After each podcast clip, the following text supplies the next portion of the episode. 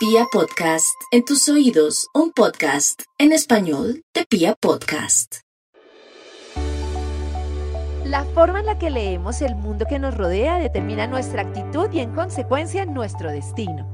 Otra mirada a la humanidad desde la historia, la neurología, el arte y la filosofía nos puede permitir entender nuestra mente de otra forma y así proporcionarnos herramientas para fluir mejor y disfrutar la vida. Bienvenido a este contenido en el que te propongo que emprendamos juntos con curiosidad una revolución mental. Hoy tengo un invitado súper especial que es mi invitado favorito en el mundo mundial, es mi papá, que ha sido un hombre pues eh, que es como la definición del éxito en la vida, que ha logrado mil cosas, que ha logrado como romper récords, que ha logrado renovar, innovar la narración, la radio y muchas cosas. Pero yo tengo una teoría y es que el éxito en nuestras vidas tal vez son cosas como más sencillas y más simples de lo que se nos muestra permanentemente. Y entonces hoy hablaremos de qué es el éxito en la vida. Pues me siento raro, muy bien, pero raro en la medida en que siempre he sido el entrevistador, no el entrevistado, y menos por mi hija. Yo creo que contigo siempre la paso bien y hoy no va a ser la excepción, Karencita. Ay, muy bien, bienvenidos todos a esta entrevista. Y entonces, papito, hoy eres mi invitado más especial, porque para mí y para muchos colombianos tú eres la definición de éxito. Un hombre que ha sido taxista, ha vendido hamburguesas, que empezó desde abajo, que la ha luchado toda y que pues hoy es un hombre que, uy, que revolucionó la narración de fútbol, revolucionó la, revolucionó la radio en Colombia, has hecho tantas cosas que para mí eres como la definición, la definición de éxito en la vida, de lo que la gente entiende por éxito. Pero quería hablar hoy contigo de esa redefinición de éxito, de qué es realmente el éxito con el pasar del tiempo. Me acuerdo que tú era terrible, tú salías a las 5 de la mañana de la casa, era la 1 de la mañana y no llegabas, no parabas de trabajar, yo esperaba ahí como un perrito en la ventana y yo decía, pero este qué le pasa. Entonces, bueno, más o menos de eso quisiera hablar y quisiera empezar por, por eso, por preguntarte, después de toda esta lucha y con todo lo que has vivido, ¿qué piensas hoy a la larga del éxito en la vida? ¿Cómo lo ves? Pues, Cancita, muchas gracias por la invitación porque me siento mal. no, me siento raro pues yo siempre he entrevistado, no que he sido, pues, eh, he invitado a personajes o así no sean personas que tengan cierta eh, trascendencia o reconocimiento, siempre me ha encantado charlar con, con, mis oyentes o con las personas que de una u otra manera se eh, acercan a, a, nuestros medios. Y, y, por eso digo que me siento un poquito raro pasar de entrevistador a entrevistado, pero me gusta muchísimo el tema y me seduce y además he tenido oportunidad de seguir algunas de tus entrevistas y, y me gusta mucho ese lado humano, eh, cuando las personas se sienten tan cómodas que se olvidan que están en una pantalla, que se están viendo, y abren su corazón y empiezan a contar realmente eh, sus vivencias y sus conceptos. Eh, yo creo, Karencita, que yo nunca pensé en conseguir el éxito, sino pensaba en superarme, en que día a día quería hacer cosas nuevas, diferentes, y con el paso del tiempo, algunas salieron, otras no salieron. Debo aceptar que la mayoría no salieron. Y, pero siempre lo intenté. Y en ese camino, por intentarlo, pues encontré eh, algunas que me funcionaron. Pero todo nace de la iniciativa, todo nace de la creatividad, de la disciplina, eh, del deseo de separarte un poquito de, de, la mayoría de gente, de la cantidad de gente que, que está pasiva, que está calmada, que está tranquila. Y, hay alguien que dice, tengo esta idea, o quiero hacer esto, o quiero experimentar, y en esa búsqueda de satisfacciones personales, yo creo que más que buscar el éxito, estaba buscando ser feliz. y, eso, y, eso me fue llevando a un camino, camino difícil, no, no ha sido fácil, eh, pero también eh, me fue abriendo un horizonte que hoy por hoy me hace feliz. Me hace feliz saber, Karancita, que que la felicidad no es todo lo que tú ambicionas y sueñas y quieres y esas metas que en determinado momento te trazas, no. La felicidad es este momento. La felicidad es el día que está haciendo hoy. Eh, la felicidad es disfrutar tus nietas. La felicidad es compartir un, buen almuerzo, una cena rica con eh, los seres queridos o tus mejores amigos. Eh, a esto se reduce en este momento mi felicidad. no es esa lucha que a veces de jóvenes tenemos de conseguir el carro, porque consigues un carro y, quieres otro carro. otro mejor y después te subes en uno que huele a nuevo y huele rico y todo y, pasa un tiempo y ya ese no es el carro. Ya no te huele a nuevo, es impresionante. Y así pasa con la ropa y así pasa con... Em, Pero creo que lo tenemos muy en la cabeza, ¿no? El tema material, quiero este carro, quiero esto, como esa recompensa de corto plazo de se nos vuelve muy obsesivos. En el día a día es como lo que siempre estamos pensando. Había un, señor que es Edward Punset, dice que la felicidad siempre queda servida sobre la mesa y pone el ejemplo del perrito que cuando tú le sirves el concentrado ni siquiera está disfrutando el concentrado, sino que se devuelve detrás a ver dónde vas a guardar la bolsa y si lo vas a servir más. Entonces dice, los momentos más, más felices en nuestra vida a veces, por ejemplo, son cuando estamos planeando unas vacaciones o planeando la cena, pero ya en la cena estamos pensando en otra cosa y no disfrutamos de la cena. Entonces él dice, la felicidad se nos quedó siempre servida sobre la mesa y es horrible. Es verdad. Es horrible, es como, pero ¿por qué si estamos pensando tanto en el viaje? Ya en el viaje estamos peleando porque uno quería ir a un lado, el otro al otro, se nos hizo tarde y pues más lo que disfrutamos mientras comprábamos los tiquetes y los días que ansiábamos que llegara el viaje que cuando ya estábamos en el viaje. Mm, es cierto, yo pienso a veces cuando eh, viajo a Estados Unidos en la cantidad de colombianos que en los centros comerciales o me saludan o quieren alguna foto y yo súper feliz. Eh, y les pregunto por su estado, por en, que, en que andan. Generalmente extrañan demasiado este país. Este es un país distinto a todos los demás países. Aquí nosotros, eh, incluso en pandemia, nos abrazamos, nos besamos. se notó, somos, muy, se notó. somos muy diferentes al resto del mundo. Pero llegan a un escenario en el cual eh, la vida se va pasando de una manera distinta a como muchos no quisiéramos que pasara. Yo no quisiera que mi vida pasara a partir de empezar a llegar a una determinada compañía a las 8 de la mañana y de ahí trabaja y trabaja y trabaja y termino a las 5 de la tarde y al día siguiente eh, lo mismo y va a llegar el momento en que mi vida se llenó de deudas y yo trabajo es para pagar deudas y, estoy feliz porque estoy en un carro que lo estoy debiendo y estoy feliz porque eh, me quedó una plata para determinada comida, pero la mayoría de las personas realmente no las veo felices. No, las veo felices cuando hay unos que logran el éxito, lógicamente, y para cada uno el éxito es diferente. Y para mí, eh, el éxito, repito, son momentos tan bonitos como este. Pero hay personas que, lógicamente, en nuestro país, como estamos viendo eh, recientemente, eh, encuentran cierta felicidad y estabilidad, o por lo menos la posibilidad de pasar a un escenario soñado como es el de los Estados Unidos. Hay quienes allá son felices y, y dicen, no, en Colombia yo nunca hubiera conseguido esto pero son felices porque tienen su carro y eso sí, se llegan a los 70, los 80, los 90 años y ¿qué hicieron todavía? Trabajar que es una lucha muy agresiva. Yo lo veo desde los oyentes y yo digo, pues pucha, si tú no te matas trabajando, pagar una universidad en Colombia es monumental. Entonces tú dices, ¿cómo le pago a mis hijos? Entonces tú llegas, estás desde muy temprano, estás hasta muy tarde, llegas del trabajo, tienes mil cosas por resolver, pero entonces tus hijos te los cuidan otras personas y esas personas les pagan a otras personas para que les cuiden a sus hijos y tú llegas a la casa demasiado tarde, demasiado cansado y encima de todo tienes que estar en buen mood porque ahora resulta, lo cual es cierto que lo más importante es estar emocionalmente bien con tus hijos, pero yo tampoco puedo estar emocionalmente los papá y mamá todo el día sonriendo con mis hijos, porque entonces ¿quién va a pagar la universidad? entonces siento que es una lucha incesante, nosotros no nos hemos dado cuenta que antes las personas vivían en comunidades y lo que proveíamos era el alimento y era todo más sencillo. En la medida en que todo ha sido economía y complejo, no voy aquí a hablar, mi papá va a decir, otra vez está revolucionaria, no, pero a lo que voy es que la vida es, es muy compleja. Pero bueno, volviendo a ese tema, Quiero preguntarte en todos esos esfuerzos que yo te veía de tiempo, que yo te veía que fue pucha, a veces yo te veía almorzar a las 6 de la tarde y yo decía, este señor está loco, ¿cómo va a hacer eso? No come, no duerme, ¿qué hace? Se te quedaron cosas en la vida que tú hoy ya más maduro digas como, fue pucha, ¿hay algo en lo que si pudiera volver el tiempo en ese camino al éxito cambiaría?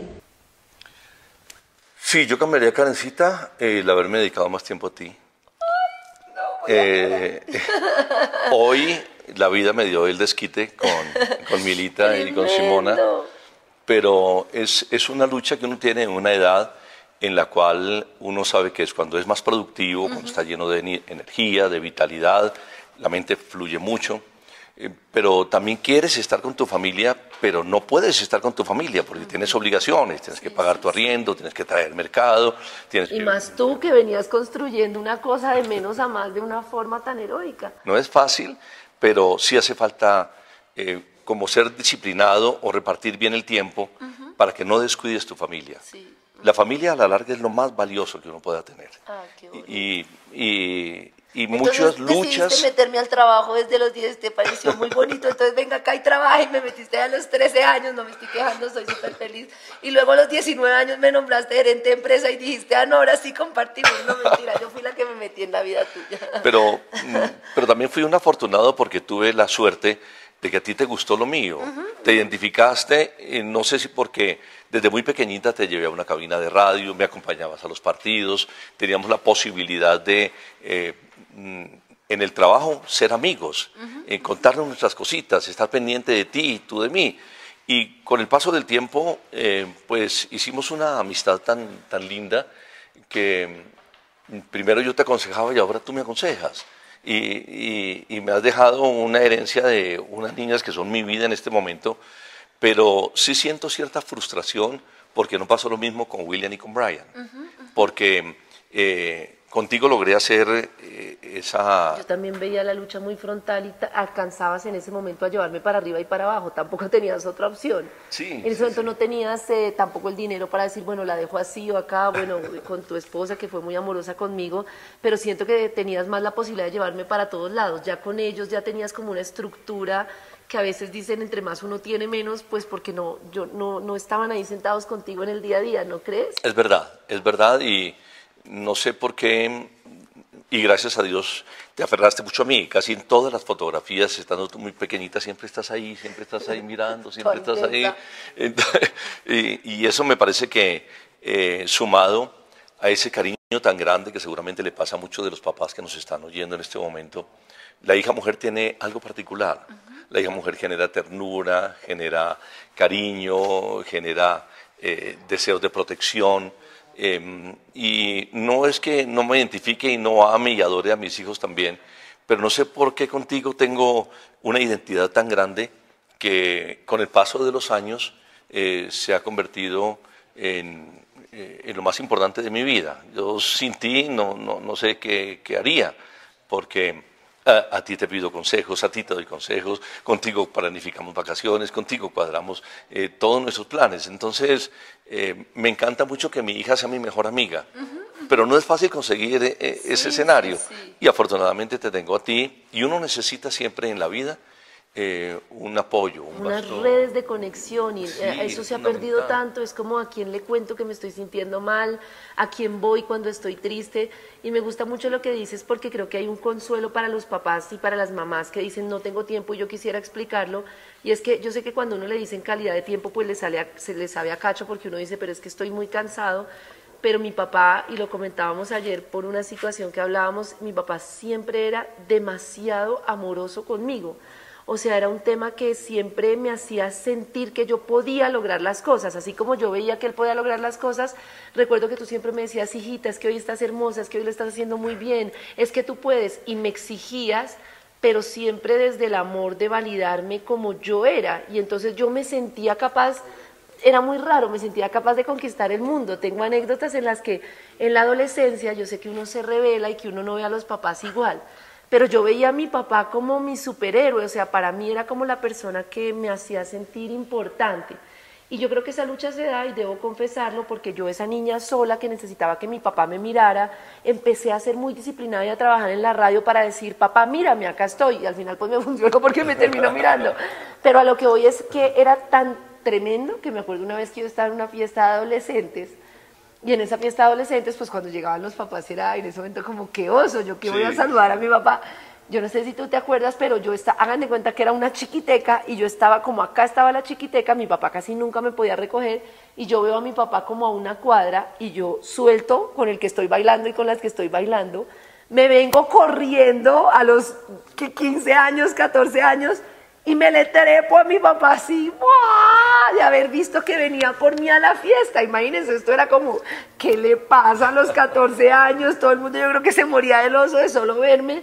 Y para mí pensar que mi papá me hubiera recogido era, era el todo. Y creo que es ese, ese decirme, Karencita, te amo, Karencita, eres especial, eras tan especial que creo que esas palabras de amor a los niños a veces compensan el tema del tiempo. Eso sí, un día que no fueron por mí a una pijamada, también debo decirlo, ¿no te acuerdas? Es verdad, Todos los niños, yo no quería quedarme fuera de mi casa, yo aquí contando anécdotas y haciendo quedarme a mi papá, pero él estaba súper embolatado, todo el mundo vivía trabajando, a mí me celebraban el cumpleaños, el día de la fiesta de fin de año en la empresa, toda mi vida en la empresa, me cambiaban pañales en la empresa, cuando yo era chiquita para pasar a la cabina, eh, para pasar a la cocina tenía que pasar por una cabina de radio, era como si yo viviera en acuario estéreo, era como, de verdad, no hay vida aparte de esto. Y me acuerdo que me dejaron una fiesta y yo no me gustaba quedarme por fuera de la casa y era una pijamada. Y me acuerdo mucho que se acabó la pijamada y entonces al otro día empezaron a ir por todos los niños y entonces 11 de la mañana, 12, 13, 14, 15, 16, y no aparecían por mí. Y ya la mamá de la niña, que me acuerdo que se llamaba Joana, empezó como, bueno,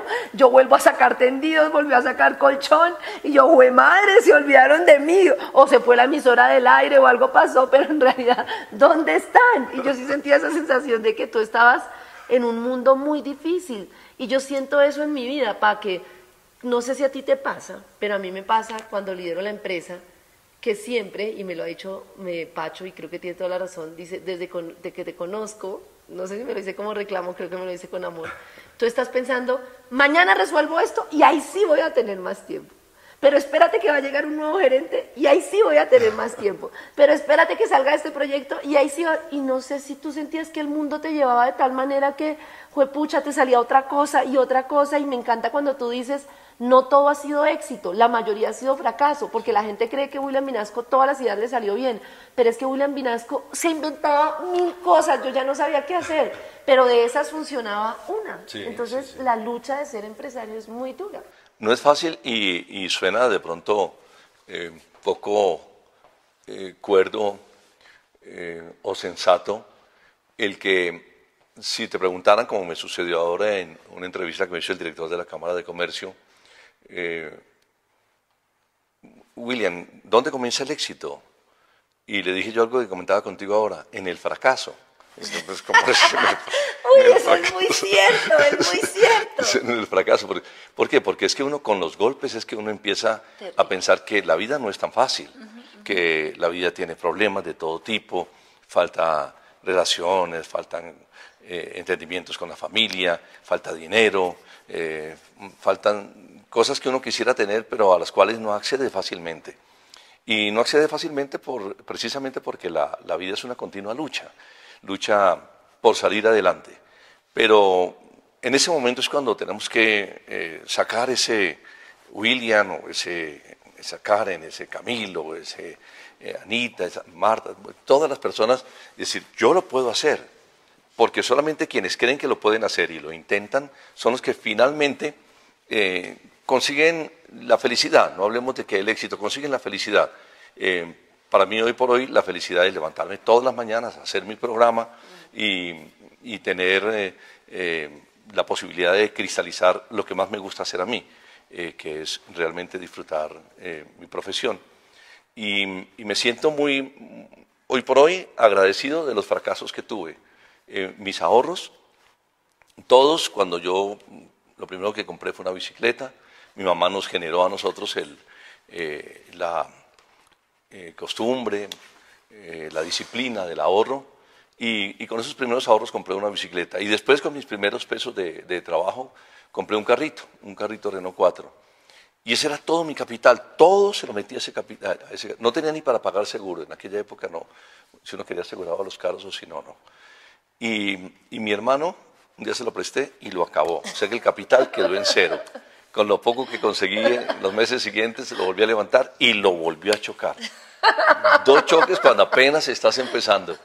Y entonces, ¿qué hay que hacer? O te pones a llorar, o regañas y peleas con tu hermano, o haces lo que yo finalmente hice que para mí pues funcionó. Un compañero de estudio en la universidad era familiar del el dueño de productos Pasco, quesos.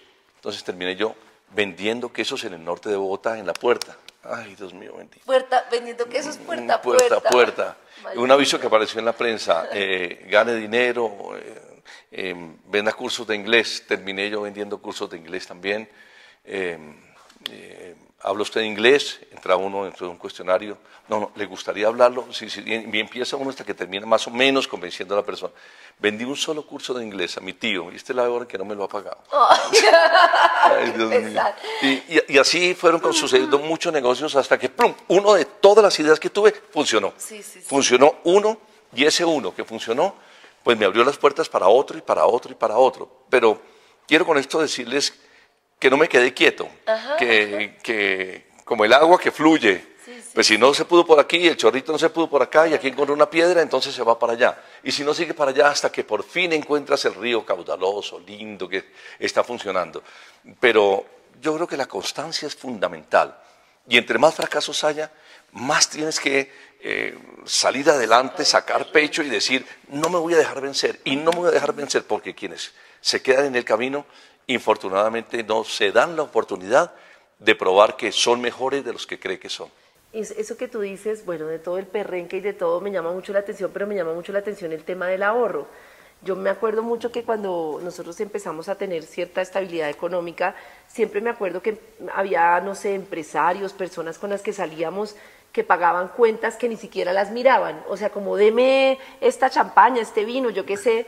Y a mí me ha llamado la atención que siempre mi papá, y, y yo digo, muchas veces uno sale con alguien que pues tiene cierto dinero y le da pena preguntar cuánto vale este vino. Y es una persona desconocida, pero no pregunta porque se supone que quedamos bien cuando no preguntamos y somos botaratas y todo. Y con mi padre, a pesar de la estabilidad económica, siempre que salimos a comer, él dice cuánto vale esta botella. Hija, viajemos el día que sale más económico. Eh, si se puede, pagamos esto, pero este día es temporada alta, nos va a salir muy costoso y siempre estabas pensando o estás pensando en reinvertir en la empresa, como que eres muy consciente de que al final ese es el capital y que vamos a reinvertir y vamos a reinvertir y a, y a, pues generar como mucho dinero para las familias, pero también a reinvertir sin dejar de darte gusto. Pero quiero decir que sí encuentro una diferencia entre esas personas que en alguna medida se ganan un dinero y ya dicen, pucha, esto el dinero es el mejor carro, la mejor del champaña, la mejor yo no sé qué, y dicen que los empresarios que en realidad logran las cosas son personas que a pesar de que tengan dinero siempre están cuidando el peso. Eso me parece interesante. Es el ejemplo del carro, yo no debí, pero quería tener mi carrito, lógicamente, meterle todo al carro, porque se acabó el carro y se me acabó y arranqué otra vez de cero. Y, y yo creo que eh, uno puede darse gustos, hay que hacerlo necesariamente, para eso trabaja uno, pero no ser botaratas tampoco. Tiene que pensar Menos en que... si es por quedar bien. Sí, sí, sí, sí. Sí, porque sale uno con una persona y si es una niña entre más bonita, pues mejor quiere quedar uno y de todo. Entonces, no se le ocurre a uno preguntar el precio de un vino. Y después arrepentido toda la semana, esa botella de vino costaba 100 dólares, pero si había otra, Dios mío, que sabía muy rico también y valía 20, ¿por qué no lo hiciste? Porque te dio pena. No, yo creo que yo, por ejemplo, soy una persona en el micrófono así, eh, eh, me suelto, pero soy introvertido y me daba mucha pena todo. Me da mucha pena preguntar, me da pena abordar, me da pena y no. Y con el paso del tiempo y gracias a- al periodismo, a la locución, como que me fui soltando un poco. Pero, pero la vida también es de los no penosos. Sí, la vida es de los que sí, preguntan, sí. de los que averiguan, de los que investigan. Hoy, hoy por hoy la- los niños y los jóvenes, pues eh, gracias a- al Internet, pues ya tienen un mundo abierto y ya tienen la facilidad de ser un poco menos eh, penosos. Eh, en nuestra época no, y uno, tenía, uno hacía caso y se quedaba al lado y una visita, uno se aguantaba ahí el papá dos, tres horas y la mamá hablando y uno ahí sentadito. Hoy por hoy yo creo que existe una mentalidad diferente que tenemos que aprovechar y capitalizar y preguntar, ¿no? es decir, Sí, además, tú, que no además tú, tú empezaste muy pequeño en un mundo de grandes monstruos y de mucha gente que venía de familias muy acomodadas y tú de repente resultaste en restaurantes. En, tú tienes una anécdota que me parece muy bonita que es la del drambú, se me olvida cómo se dice, del...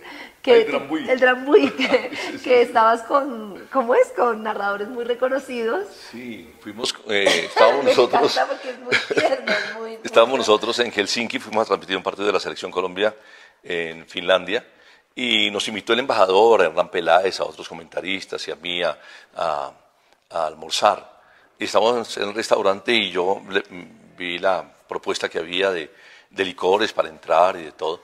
Y entonces yo vi uno que decía Drambuí y a mí me llamó como la atención Drambuí. Entonces todos pidieron eh, eh, un vino, eh, un whisky, una gaseosa, bueno. Y yo pedí, por favor, un drambuí.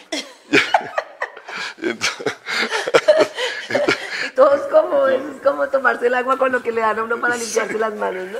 El, el embajador me dice, William, perdóname, pero es que el Drambuí es un puscafé.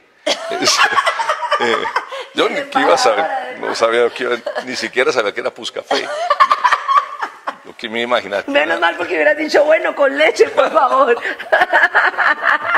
Y entonces yo, pues, muy, muy seguro de mi pedido, entonces le dije, embajador, desde la primera vez que probé el drambuí, me, abre el apetito, no sé, siento, me encanta, me gusta mucho. Entonces el embajador quedó, no sé si convencido o no, pero por favor, un drambuí para William. Ay, no, me encanta, me encanta como esa autenticidad, esa, esa forma de disfrutar de la vida. Y otra de las cosas que para mí creo que hoy en día defino como el éxito en la vida, que una de las cosas con las que defino es cómo respondes ante las situaciones de la vida, con optimismo, con alegría, con eso. Pero otra cosa que me parece que define el éxito en la vida es cómo tratas de ser una mejor persona cada día. Y una de las cosas que para mí eres exitoso, para mí, pues más allá del tema de todo lo que has logrado en la vida, para mí mi papá ha sido exitoso porque una cosa que a mí siempre me llama la atención es como una lucha por el perfeccionismo y por ser mejor cada día que a mí me sorprendía demasiado. Yo le decía a mi papá, por ejemplo, pa, pero es que estamos aquí sentados en el comedor, porque yo era tallita, estamos sentados en el comedor y estás chateando ahí y uno debe sentarse y con el celular ahí todo el tiempo, pa, y al otro día se sentaba y sin el celular. Pero así desde lo más hasta lo menos, pa, es que lo que pasa es que cuando tú hablas dices esto y no esto y yo me siento así y al otro día lo cambiabas, pero es como un chip y ahora yo te veo y lo que tú dices de, por ejemplo, cómo antes disfrutabas de otras cosas y ahora estás en disposición de disfrutar de tus nietas y cómo has ido acercándote a tus hijos a pesar de que en su momento estabas muy ocupado. O sea, como, como que tienes ese chip que yo digo, hay personas que les pasa de todo y no cambian y a ti cualquier cosa que te pasa te lleva hacia la perfección, hacia la apertura de unas cosas. Por ejemplo, mi papá estaba convencido que yo tenía que estudiar derecho y se le metió en la cabeza, pero él mismo como que reflexionaba y a medida que pasaba el tiempo se fue volviendo, creo que más de mente abierta que yo. Era como esa combinación de que yo veo personas que se van volviendo adultas y dejan de entender el mundo y tú como que cada día entiendes más el mundo y estás dispuesto a estar abierto a un cambio para tu vida y eso no sé cómo lo haces, no, no sé, yo siento que para mí no es tan fácil fluir como tú dices y, cambiar cada día, analizarte y cambiar. Yo creo que yo lo he aprendido con eh, las personas que han pasado por mi vida. Generalmente eh, las personas, yo tuve un jefe que era complicado, conflictivo. Yo siempre pensé, si yo tengo la posibilidad de ser jefe algún día, eh, quiero ser uno más de los compañeros, una persona en, todos, en la cual todos se sientan bien, una compañía donde la gente disfrute realmente el pasar, donde uno pasa más tiempo muchas veces en la empresa que en la misma casa. Y, y tal vez eso me fue enseñando también a conocer eh, las personas y a saber, por ejemplo, que siempre que estaba con una persona negativa, me pasa hoy por hoy, incluso debo decirlo, me da pena con un compañero de trabajo de la mañana del elenco, es lo más, no digamos nombres, mm, así sea el más bajito del elenco, no hemos dicho nombres. Em, todo es malo, todo es negativo. La vacuna es negativa. Eh, la, la comida es negativa, el día es negativo, todo es negativo. No sé por qué no fluye. No fluye, no, fluye, no sale adelante, no, todo le sale mal. Cuando él llega, eh, mm, esa comida ah, eh, va a estar fría. La comida está fría. Sí, sí, sí, sí, como que lo atrae. Sí, eh, como que atrae uno esa energía. Y resulta con el paso del tiempo tan importante las personas que te acompañan, es increíble, ¿sabe? Porque uno no escoge la familia, pero uno sí escoge los amigos. Y los amigos son personas eh, que, de verdad son importantísimos en la vida de uno. Y si ese amigo es optimista, te entiende, te escucha, eh, ese amigo te apoya, ese amigo, vas a estar siempre acompañado de una energía muy positiva, que, es lo que tú necesitas. Acompáñate de gente positiva, eh, ilusionada, con ganas de conquistar el mundo, con deseos de hacer bonitas cosas y tú vas a ir detrás. Pero si tú estás acompañada de gente complicada, conflictiva, negativa, que a toda hora está armando problemas, que nada le gusta, que se enfrenta con todo y todo lo critica, vas a terminar o, siendo igual o con una energía y llegas a la casa, todo te duele, todo es malo, ¿qué, pasó? ¿Cómo te fue hoy? mal, nada salió bien. Y así es el otro día y el otro día. Qué importante de verdad tener eh, amigos. Y también me parece a mí que es parte del éxito, Karencita, em, ser una buena persona. Eh, y el que no lo sea, pues eh, haga algo. haga algo. Ser una persona en la medida eh, pues sí, hay gente que llega y rompe la puerta y manda y es el jefe y es el gerente y de todo. Y, creen que eso es el éxito. Es que nos han dicho tanto que el éxito es el que logra cosas, así grite, así haga lo que haga, que el éxito es como ser así como, pues pucha, como el ganador, como el mandamás. Eso es como lo que nos han enseñado. Yo recuerdo, Karencita, que estábamos eh, cuando eh, nombraron al fiscal Francisco Barbosa, pendiente de quién iba a ser el fiscal. Y y en sus primeras declaraciones dice, yo soy uno de los tipos más preparados de Colombia. Yo soy esto y esto y esto y esto y esto y esto y esto. Y, entre más cosas decía, como que más me alejaba a mí.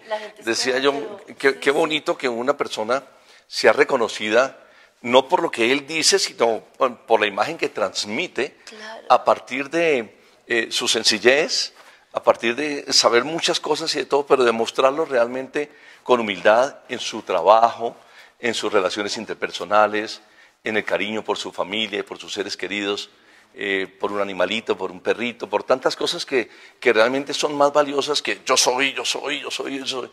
Porque esas personas que, que, creen que siempre van a estar arriba son los primeros en llegar abajo. Y, y me parece que son lecciones de vida que uno va aprendiendo con el tiempo. Sobre todo porque la humildad es lo que te permite hacerlo de forma diferente y aprender. Si tú no tienes humildad, partes de la base de ya lo sé todo, no tengo nada que aprender y por más de que las personas te digan cambia esto, que es lo que te digo que tú tenías, que yo te decía, pa, cambia esto y tú hubieras podido decir, me van aquí a enseñar a ser hijos, yo soy su papá y yo no voy a cambiar nada, ¿no? Pero siempre era como escuchando, ah, sí, voy a cambiar eso. Y al otro día lo cambiabas y yo decía, fue madre, ¿cómo hace?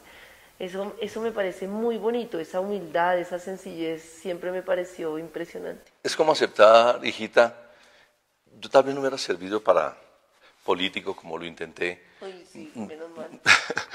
porque, porque el político tiene que tener un cuero impresionante para aguantar y resistir y de todo. Eh, críticas, cuestionamientos, problemas de toda naturaleza. Em, y hay gente que es muy fresca, muy tranquila y realmente sale adelante y también es eh, de, celebrar em, personas que no les resbale todo, ¿no? Em, pero eh, también es importante pensar en, el ser humano, pensar en, que otras personas tienen problemas, tienen inconvenientes y están muy mal. Y si puedes, dale la mano.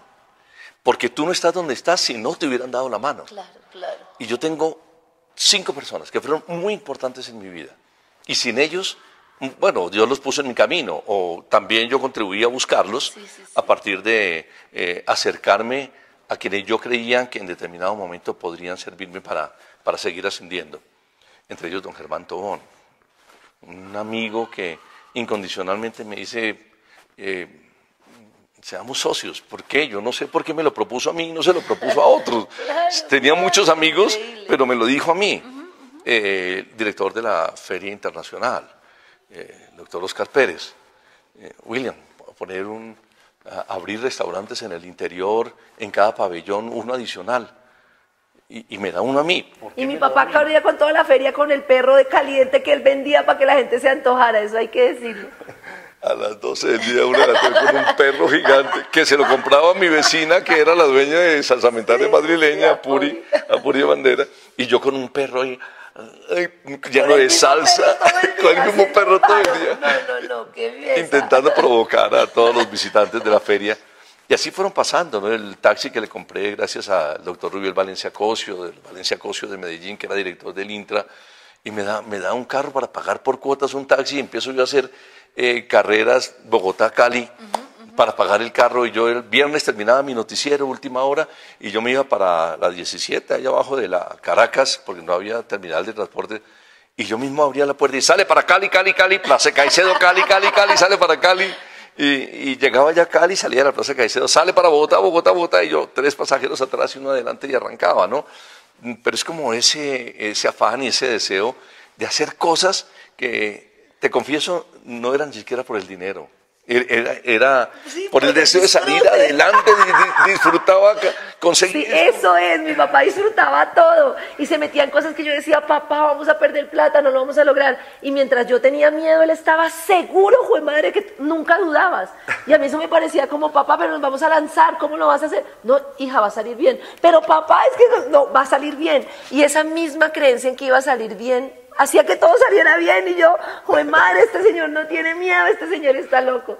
Pero, pero también te quería preguntar y aprovechando esta charla, una de las cosas que a mí más me ha marcado es el tema de lo difícil que es ser madre y ser padre, la carga que tiene cuando tú estás en esa lucha. Y te quería preguntar por un tema de, de la paternidad y de la maternidad, porque bueno, primero tú no pensabas en mí, o sea, yo fui como sorpresa, como estoy embarazada y yo creo que tú pensaste, ¿qué hago con esta china? Ahora yo qué hago? ¿Cierto? Muy difícil. Muy difícil porque de verdad tú sí eres lo mejor que no quería que me pasara. ¡Ay, qué lindo! Sí, es verdad. Es verdad porque cuando... Primero porque hay algo que tú no conoces, Karencita, y es que cuando em, la mami eh, me comenta que... No, es es que la situación fue la siguiente Resulta que ella me dice, ella me dice, mira, ¿me puede reclamar este examen, por favor? Yo, pues, tenía yo nunca hacía ese tipo de diligencias y de todo, entonces fui a reclamar un examen que yo no sabía de qué era ese examen ni nada. Entonces, cuando me dan eh, un resultado de un examen, felicitaciones, felicitaciones. o sea, yo fui un súper accidente. Nunca te había comentado. Y, y entonces, em, cuando llego a la casa, eh, pues ya compartimos la noticia, eh, pero a mí me cambió la vida por completo. ese momento me cambió. Me cambió porque yo tenía otros planes. Eh, y mis planes no pasaban por tener un niño todavía. Hoy por hoy, incluso leyendo recientemente estadísticas, que lo dijimos al aire, el ideal para tener un hijo o una hija es superando los 30 años porque ya uno tiene algo de estabilidad, una mayor madurez, ya proyecta uno más, no solamente su vida, sino de la de los hijos que vienen. Y, en ese orden de ideas sí me pasaron muchos pensamientos por la cabeza. Y, uno de los que más me eh, afectaba era el cambio de vida. Claro. Yo iba por, eh, por mi carrera, iba por, por mi trabajo, era un momento importante en mi vida. Eh, Incluso me ha salido una beca para estudiar comunicación en Argentina. casi que no podría estar en el nacimiento tuyo porque no me coincidía. Eh, eh, finalmente nos ponemos de acuerdo con la mami.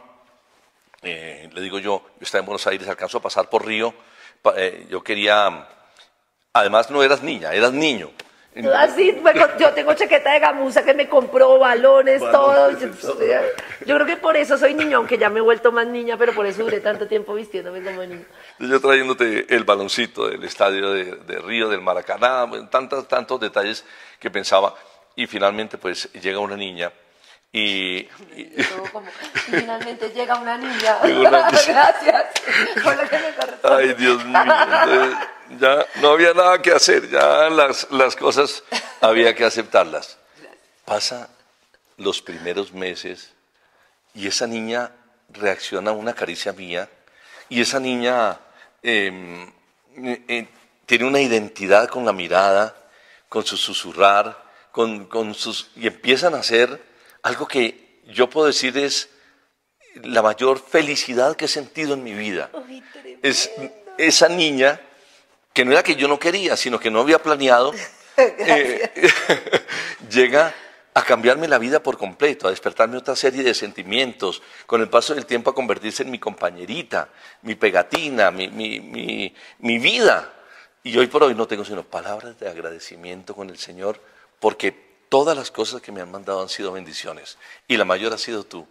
porque te lo confieso en esta primera entrevista que me haces, eh, porque sin ti yo creo que no hubiera eh, logrado las cosas que he conseguido. El que te has identificado conmigo, el que me hayas leído, eh, el que me hayas mm, patrocinado en tantas locuras que me he metido, entre ellas la de la alcaldía, en tantas cosas que de verdad dices, cierra los ojos y dices, sí, mi papá lo apoyo y me voy. Y, creo que ese equipo ha sido fundamental para que en mi vida haya sido una vida bonita. Ay, qué bonito. Y hay una cosa ahí para el tema de las empresas, es que yo siempre veo las luchas de las generaciones que hacen que las empresas no progresen, pero la verdad para mí también, pues mi papá era como mi maestro pero también había una cosa y era que él me escuchaba, o sea, él me enseñaba, pero él todas las ideas novedosas, papá se está transformando esto, esto ya no es radio, esto es digital, esto es así, así, tú tenías una mente muy abierta y por eso lo digo que tú en algún momento, por ejemplo, me decías estudia derecho, pero ya después te fue cambiando la mente, yo era una niña muy, muy dócil, digamos, no fui una niña rebelde, pero para mí era difícil de llevar en el sentido en que creo que tú te acuerdas quería hacerlo todo diferente, era terrible. ¿Te acuerdas que una vez un restaurante, un, mesero me dijo, eh, eh, era un restaurante... Nosotros unos pedíamos vino y pedíamos carne, tú querías pollo y gaseosa, y, le decía el mesero, vas en contra del mundo. en contra del mundo.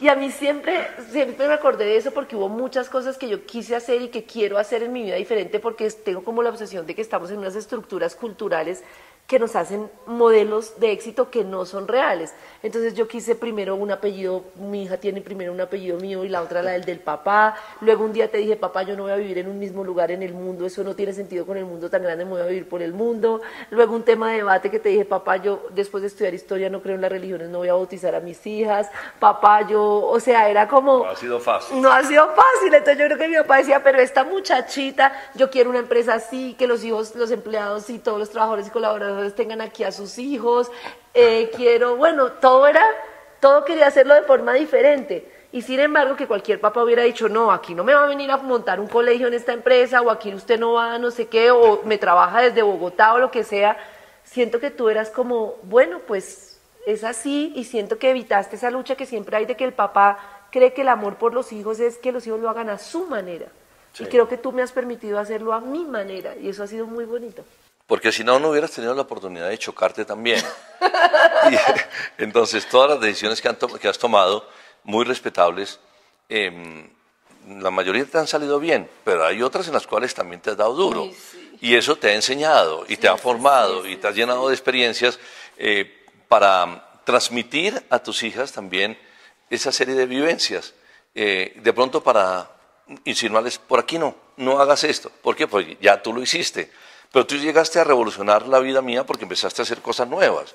Por ejemplo, cuando llegas con la idea del mercadeo y la digitalización y la comercialización digital y de todo, no sé lo que es esta niña. Ahora, ¿qué vamos a hacer? Pero fíjate que tú lo has, lo has permitido todo, papito, y creo que ha sido una relación en la que yo te he aceptado como eres, tú me has aceptado como soy, ha habido mucho amor, pero es un amor que tú me enseñaste y por eso les digo como tratar de entender que los hijos son maestros, los papás también, y no lo digo desde lo bonito porque todas las relaciones tienen sus dificultades. No sé si te acuerdas, pero cuando yo llegué a la empresa, la empresa estaba en crisis, el tema familiar era muy difícil, me tocó emprender una lucha muy fuerte contra la familia y contra muchas estructuras, y sin embargo tú siempre me lo permitiste, o sea, no todo es color de rosa pero creo que mm, ese amor y ese ejemplo tuyo de evitar, no, no evitar el conflicto, sino de comunicarte con las personas, de ser amoroso y de entender a las personas y de respetar la autonomía de cada persona ha sido muy bonito. Y en esto que te he contado, que estamos haciendo como una revolución mental después del COVID, que ha sido tan duro para todos, que ha dado tantas pérdidas y todo, quería preguntarte como para cerrar, porque ha sido muy bonito, nos han hecho muchas preguntas y nosotros estamos aquí encarretados quería preguntarte por el tema de las crisis en las vidas. Creo que yo he tenido pocas crisis y te contaba que justamente este proyecto lo empecé porque no me sentía bien conmigo, sentía que era capaz de responderle a todo el mundo menos a mí misma.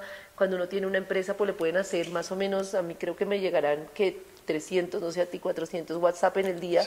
Y llega un momento en el que tú estás tan en automático que se te olvida cuidarte a ti mismo, porque se te olvida y entonces... Eh, te quemas, te das cuenta que no puedes parar, que siempre tienes un proyecto nuevo, que tu familia te pierde, pero tú ni te das cuenta, que te pierdes a ti mismo, pero tú ni te das cuenta y como que al final quedas vacío. Y sé que muchas personas han vivido diferentes crisis y que la vida es una crisis permanente y uno no lo sabe, es como un ajuste permanente y uno quiere la perfección y uno no se da cuenta que hay que aprender a evolucionar en esos estados porque te llevan a cosas nuevas. Y quería preguntarte cómo has vivido tú las crisis en tus vidas, que yo veo que las superas fácilmente. Por ejemplo, mi abuela, claro que es que también era mucho pedir, mi abuela murió de 101 años, pero la pérdida de tu madre o momentos difíciles que has tenido, y yo veo que tú tienes como un momento de pausa, pero sales con mucho optimismo adelante y quería preguntarte para que me aconsejes en mi crisis de los 40, ¿cómo lo haces?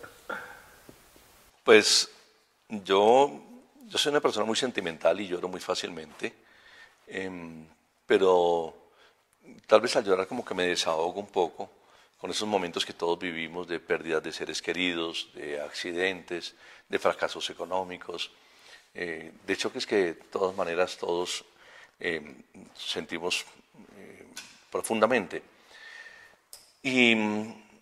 Y trato de dejarlo atrás poco a poco a medida que va pasando y ocuparme, ocuparme, estar siempre ocupado, siempre haciendo cosas, siempre ingeniando, siempre creando, siempre eh, tratando de vivir el día a día.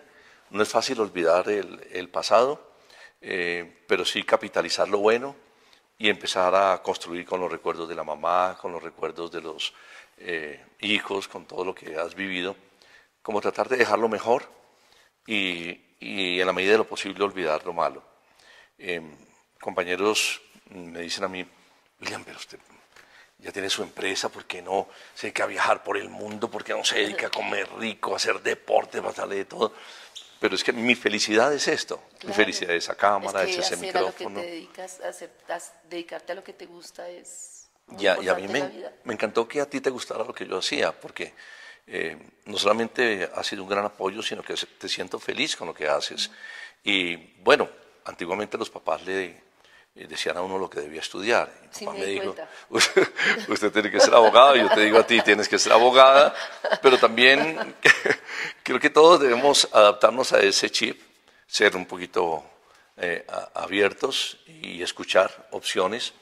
Hay quienes se encierran y se encierran y se cierran y no dan el brazo a torcer y no me vacuno por no me vacuno y no me vacuno. y uno dice pero Jesús y, y, otro poco de gente pensando en que vacunarse porque tenemos que defendernos entre todos pero tienen sus razones. Entonces si tú empiezas a confrontar con ese que no se vacuna y tú estás consciente de que no lo hace por su religión, no lo hace porque le van a poner un chip, no lo hace porque no va a poder tener hijos, no lo hace porque te vas a morir dentro de dos años, todos esos argumentos que invaden las redes sociales, pues vas a terminar desgastándote y acabándote y complicándote la vida y ese gran amigo termina siendo un enemigo. Sí, sí, sí, que además pues igual así tú hagas lo que hagas no se va a vacunar. Seguro, seguro. de verdad es como... ¿Y cómo cambias tú? Eh, a, un seguidor de Petro, a un seguidor de Uribe, a un seguidor... Hacer ritmo de esos que uno dice, no, pues ya, te, entiendo y eres diferente y ya. Se acaban los amigos, se acaban las familias. Increíble que el día, menos ahora que estábamos encerrados por la pandemia, que el Día de la Madre es el día donde más heridos, más muertos, más confrontaciones y de todo.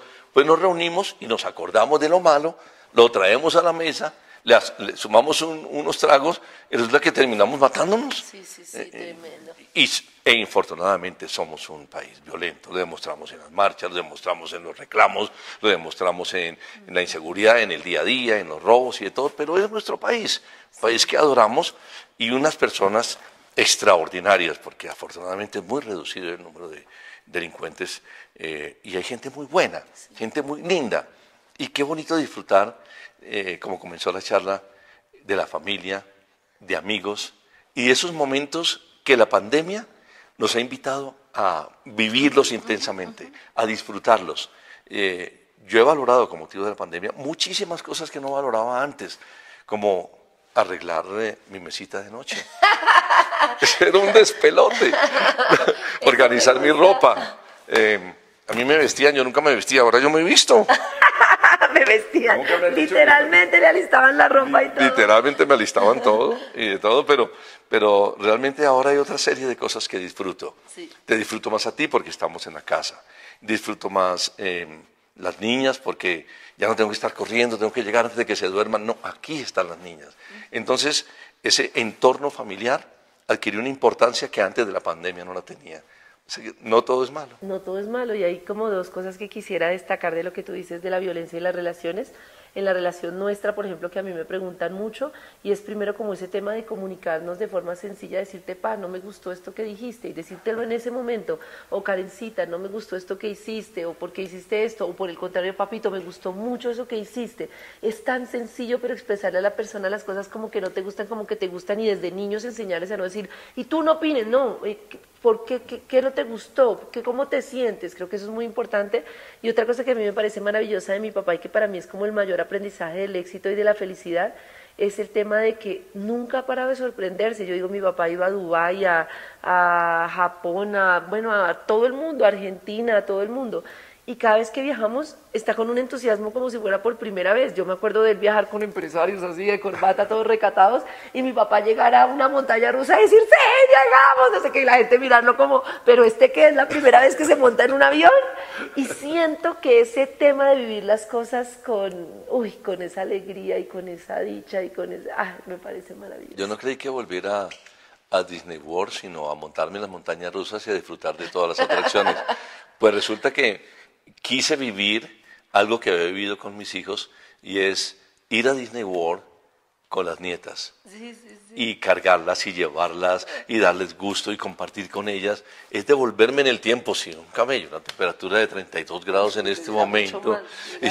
y, y no hay unas filas tenaces y de todo, pero cuando ya llegas y regresas a la casa dices, lo viví, aquí están las fotos, este es el recuerdo de toda mi vida ellas no pudieron ser más felices y al lado estaba el abuelo. Pero yo creo que esos momentos quedan para, para siempre y, y, eso es lo que tenemos que empezar a, eh, a capitalizar y a sentir y a vivir y a disfrutar, porque cuando lleguen los 50 no se imaginan ustedes cómo se va de rápido la vida. Llega en un momento ya, ya es Navidad, pero la Navidad llegó también más rápido.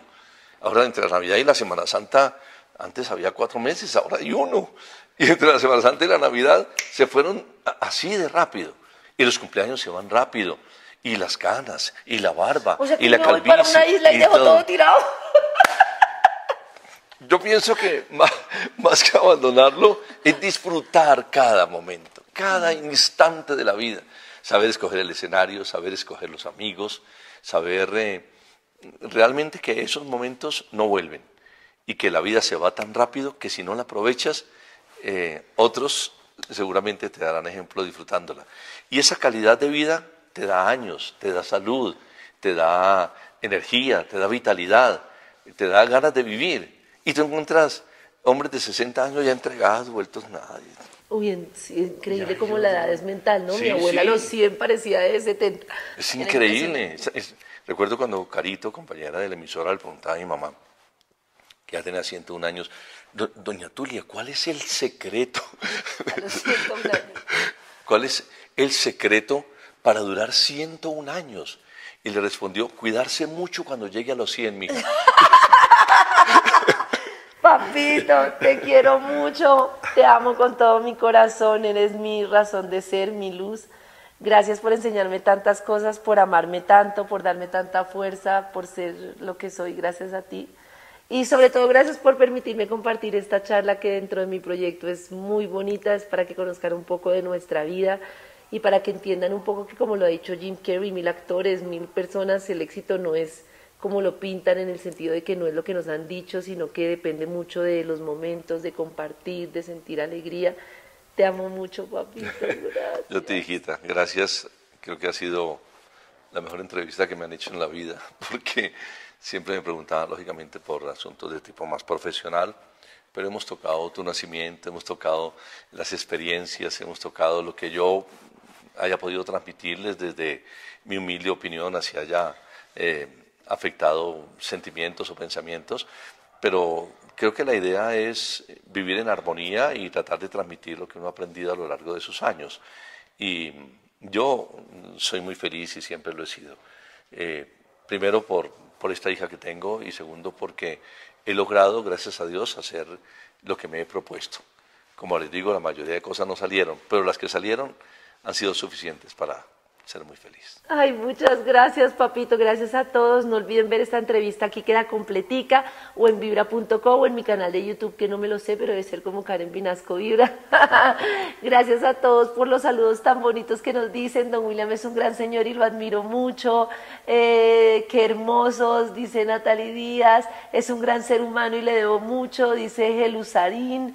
Gracias por compartir tantas experiencias tan positivas, dice Alejo Ab. Yuyi Cuevas dice, los admiro a los dos. No, nos escriben cosas súper bonitas. Te amo, papito. Gracias, eres hermoso. Te amo con todo mi corazón. Eres el mejor papá del mundo. Gracias, hijito. Te amo. Te amo, papito. Gracias a todos. Chao, chao, chao. Ay, joder, madre, ¿cómo se cierra esto y cómo se guarda? Listo. Ay, esperamos que hayan aprendido mucho, que apliquen muchas cosas, que toda esta revolución mental que estamos haciendo nos sirva para vivir más felices, para hacer las cosas diferentes. Ojalá todo lo que les he contado, pues eso me ha funcionado a mí. Yo no sé si a ustedes les funcione o no. Es simplemente ver la vida con un poquito más de optimismo. Esta pandemia creo que nos ha enseñado eh, muchas cosas en medio de todo lo malo que deja. Eh, pero también he querido transmitirles un poquito de lo que me ha pasado, porque eh, cuando capitalizamos experiencias, de pronto podemos retomar cositas que pueden de pronto servirnos en el desarrollo de la vida. Y esto me ha funcionado a mí. Muchas opciones, muchas oportunidades, muchos intentos, la mayoría sin, que sean exitosos. Y eso es lo que no se cuenta. Eso es lo que no se cuenta. Pero esos poquitos que funcionaron en el deseo de salir adelante me hicieron feliz. Y lo sigo siendo. Y espero que el Señor me regale la vida suficiente como para seguir disfrutando de mis nietas, de mis compañeros, de la vida, pero sobre todo de Karencita, que ha sido esa eh, pegatina. Voy a salir levitando de acá esta entrevista. Esa, niña que hoy por hoy me hace muy feliz. Ojalá eh, en nuestras vidas siempre se pareciera una carencita. Pero carencita... Y un papito. no solamente la hija, es ese amigo que tienes ahí al lado, es ese hermano, es esa mamita, esa familia, ese compañero al cual le puede servir de apoyo, de consejero y también muchas veces de paño de lágrimas. Gracias, papito, te quiero mucho, gracias. Oye, ¿estamos los dos de rosado? Sí, muy lindos.